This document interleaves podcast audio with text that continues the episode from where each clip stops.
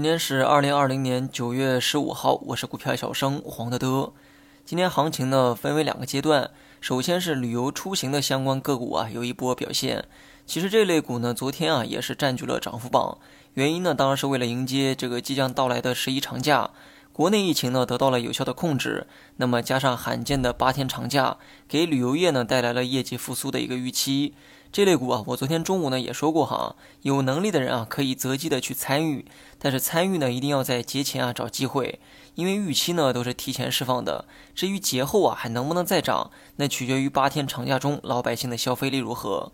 虽然离过节呢没剩几天时间，但我估计啊机会呢也会是波段呈现，所以参与啊尽量选择在有低点出现的时候，踏空啊倒是无所谓。万一追高被套啊，那就太尴尬了。毕竟十一之前啊，相关概念呢可能就会冷却下来，越是往后越不敢看多。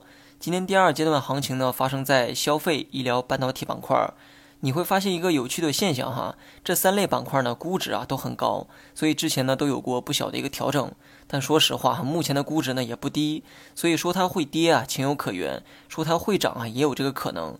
但如果你是从配置的角度出发，就没有必要在意这点空间，只要跌下来有低点，都是可以配置的好机会。但是切记哈，不要一次打光所有的子弹，定投的方式啊比较合适。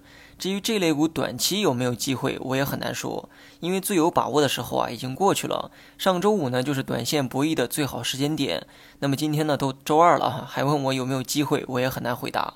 最后呢说一下大盘吧，所以说今天呢还是缩量的反弹，但阳线形态看着呢还算是强势。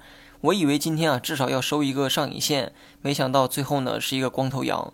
目前的位置呢，也来到了三千三百点的门口，能涨到哪儿啊？我也不知道。但是周五开始的这波反弹呢，看到三千三就够了。